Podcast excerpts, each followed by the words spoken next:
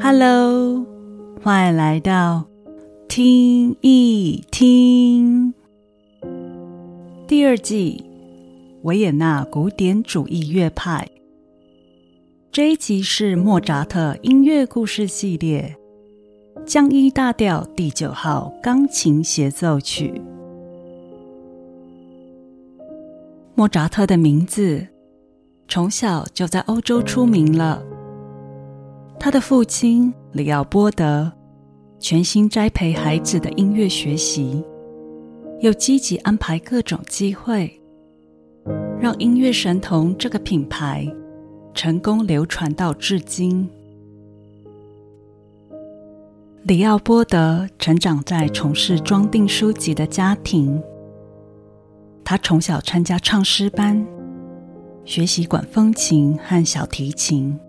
想成为一位音乐家，可惜家庭无法给予太多的帮助。为了想要拥有好的社会地位，里奥波德长大后进入学校学习哲学和法律，因为旷课太多了，最后被学校开除。离开学校，里奥波德从事音乐工作。有机会进入宫廷乐团，作为宫廷作曲家与指导小提琴。里奥波德创作许多音乐，但最出名的是他编写《论小提琴演奏准则》这本书。里奥波德结合了美学欣赏与演奏技巧的观点，提供崭新的音乐学习角度。因而获得很好的回响。这本书让里奥波德在历史上不单单只是身为莫扎特的父亲，还是一位具有影响力的音乐教育家。里奥波德在宫廷乐团中始终无法成为首席乐长，同时他在音乐教育的热忱。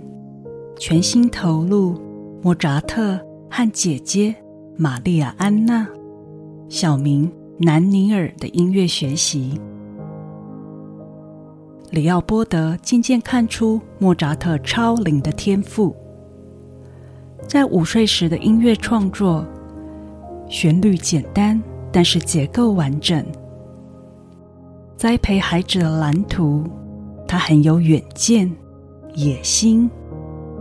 计划带着姐弟踏上欧洲巡回表演。当时萨尔兹堡的大主教过着奢华的生活，喜欢华丽的舞台表演。里奥波德身为乐团首席，想带着莫扎特与南尼尔外地演奏。这个请求，大主教爽快答应了，还给付薪水。里奥波德留职又领薪的条件，陪着姐弟二人到处巡回表演，体验不同音乐文化。这绝对是让莫扎特音乐天赋能尽情发挥的重要原因。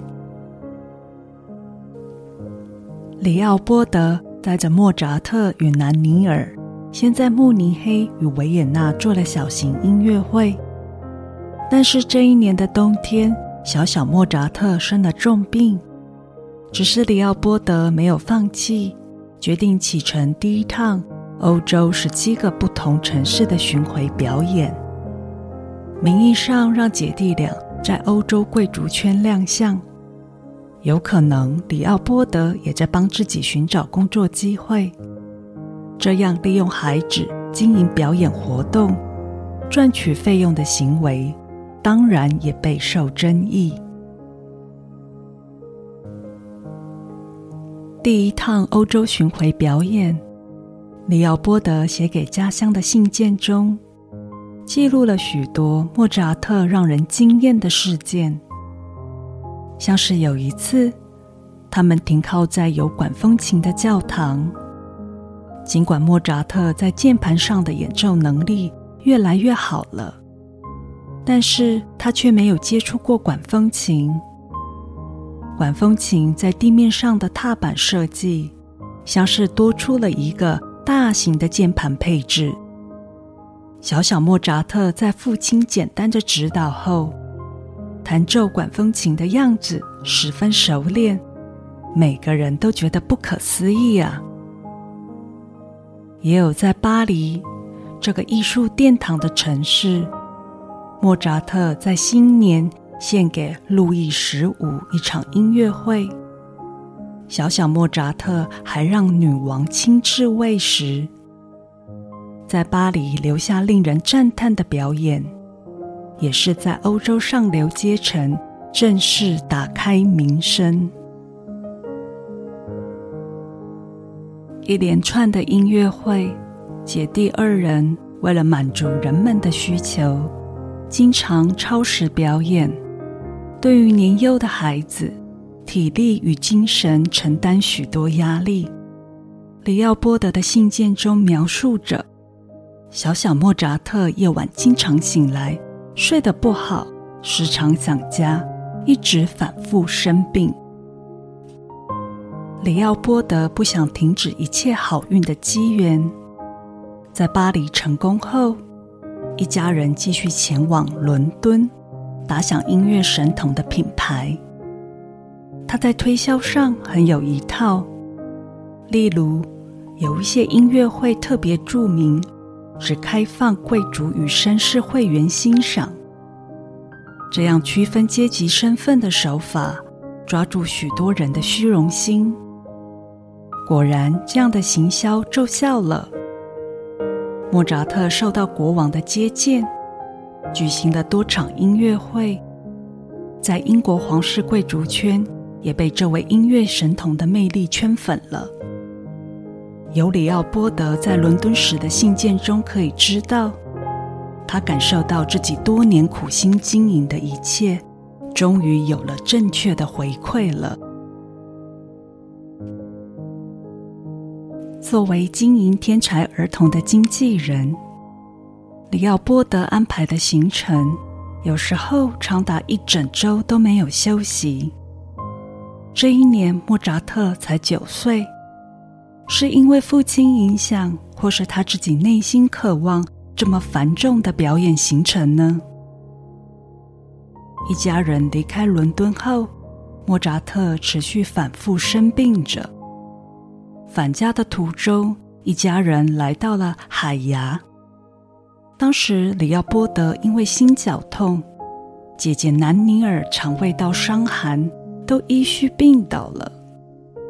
小小莫扎特还在康复阶段而已，却举办了一场独奏会。这段时间，里奥波德十分自豪。莫扎特虽然在各地巡回演出。还可以自学其他乐器，出版六首小提琴奏鸣曲。莫扎特六岁开始巡回演出，直到十岁才结束这趟巡回之旅。回到萨尔兹堡，从小就离开家乡到处表演，心中一直没有稳定的安全感。里奥波德回到原本的工作岗位，心中依然计划着如何让莫扎特到其他大城市发展，同时间也不忘向家乡推销莫扎特的音乐作品，受到当时大主教的欣赏，获得奖金。有了这笔奖金，回到萨尔兹堡不到九个月的时间。里奥波德又向大主教请假了，带着姐弟前往维也纳。一家人刚抵达时，维也纳发生严重的天花疫情，莫扎特不幸感染生病，休息好几个月。等到莫扎特康复后，就在圣诞节后几天，维也纳的天花疫情也好转了。里奥波德带着姐弟俩，花了十天的路程，终于让维也纳宫廷接待了他们。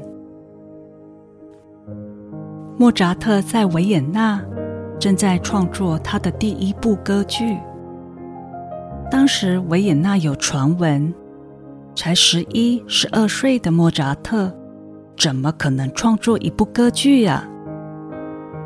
里奥波德找不到愿意演出的剧院，但是莫扎特持续创作大型曲目，完成他的第一部《弥撒曲》。皇帝家族前往欣赏莫扎特指挥的首演，这场音乐会。再次成功向维也纳证明，莫扎特的音乐充满魅力。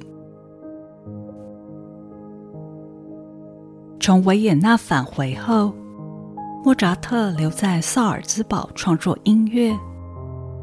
十三岁的莫扎特获得宫廷乐长的殊荣，大主教又给了莫扎特一笔奖金。这时，里奥波德又开始盘算。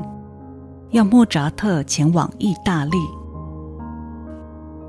十八世纪，意大利歌剧在当时的欧洲大陆，没有其他任何音乐形式可以超越。父子俩不放过听任何一场歌剧的机会，观赏意大利当地的歌剧与知名剧作家的作品。莫扎特在意大利荣获教皇授予的勋章，也得到音乐院入学许可。里奥波德的信件中有这么一段记录：任何好听的话、赞美或是激动的喝彩，都无法负担邮件的邮资和房东的租金。当时莫扎特有机会走上歌剧创作。名利双收的条件，应该比荣耀头衔来的重要多了吧？当时，意大利对十几岁的青少年能够完成一部歌剧，都抱持怀疑的态度。直到莫扎特在米兰的歌剧演出时，女高音的咏叹调被重复演唱着，观众的热烈掌声。呼喊着“小小大师万岁”，证明了莫扎特用歌剧成功征服意大利了。结束意大利的歌剧洗礼后，打开青少年时期莫扎特的音乐视野。从意大利返回萨尔兹堡，原本的大主教去世了。由新亲王大主教克洛雷多执政。新亲王本身会演奏乐器，欣赏莫扎特的才华，提供乐团首席给莫扎特。只是新亲王为了重整萨尔兹堡的财政危机，他重视简朴的价值观，对舞台表演缩减预算。给音乐家们的限制比较多。莫扎特有两三年的时间，只待在萨尔兹堡，创作新亲王喜欢的风格。终于，里奥波德向新亲王请假，想与儿子再次外地演出，却没有获准。莫扎特再次写信争取。信件中引用福音书的经言，要将神给予自己的天赋好好善用的隐喻。没想到莫扎特引用经言的行为，惹怒了新亲王。这一次只允许莫扎特一人的离席。莫扎特与母亲一同前往慕尼黑，原本以为可以得到一份工作。却失算了。回到萨尔兹堡，跟着新亲王到维也纳参加女皇的丧礼。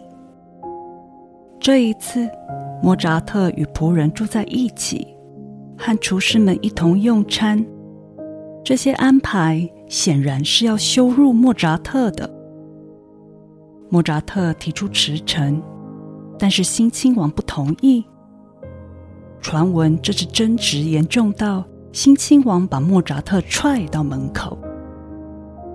这样一来，莫扎特与新亲王的关系决裂了，也让莫扎特下定决心要离开绍尔兹堡，这个受限他自由灵魂与创作音乐的地方。一七八一年，莫扎特二十五岁，独自前往维也纳，开启新的生命乐章。这集的音乐欣赏，莫扎特降一大调第九号钢琴协奏曲。这首乐曲是一位琴艺高超的女性。从事钢琴教学表演，委托莫扎特创作，只是留下的信件字迹潦草，名字成为谜团。这首钢琴协奏曲的昵称，经过好一阵子才正式定论。中文翻译：朱农，在一七七七年。莫扎特弹奏的键盘乐器是大键琴，音色与声量的表现力不能用现代钢琴来想象哦。乐团编制：两支双簧管、两支法国号以及弦乐团。尽管莫扎特其他钢琴协奏曲更是现在音乐会曲目中的首选，但是第九号钢琴协奏曲。绝对是古典风格的最佳代表作品。第一乐章一开场就是乐团与钢琴互相对话的旋律，颠覆古典时期协奏曲形式。先乐团音乐，才进入独奏主题。而另一个惊喜，钢琴用轻巧温柔的颤音。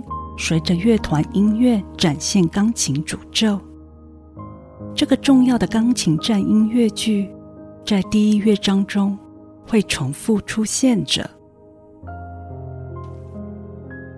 第二乐章，乐团带出幽暗气息，进入钢琴主题后，这里想象成歌剧中的咏叹调。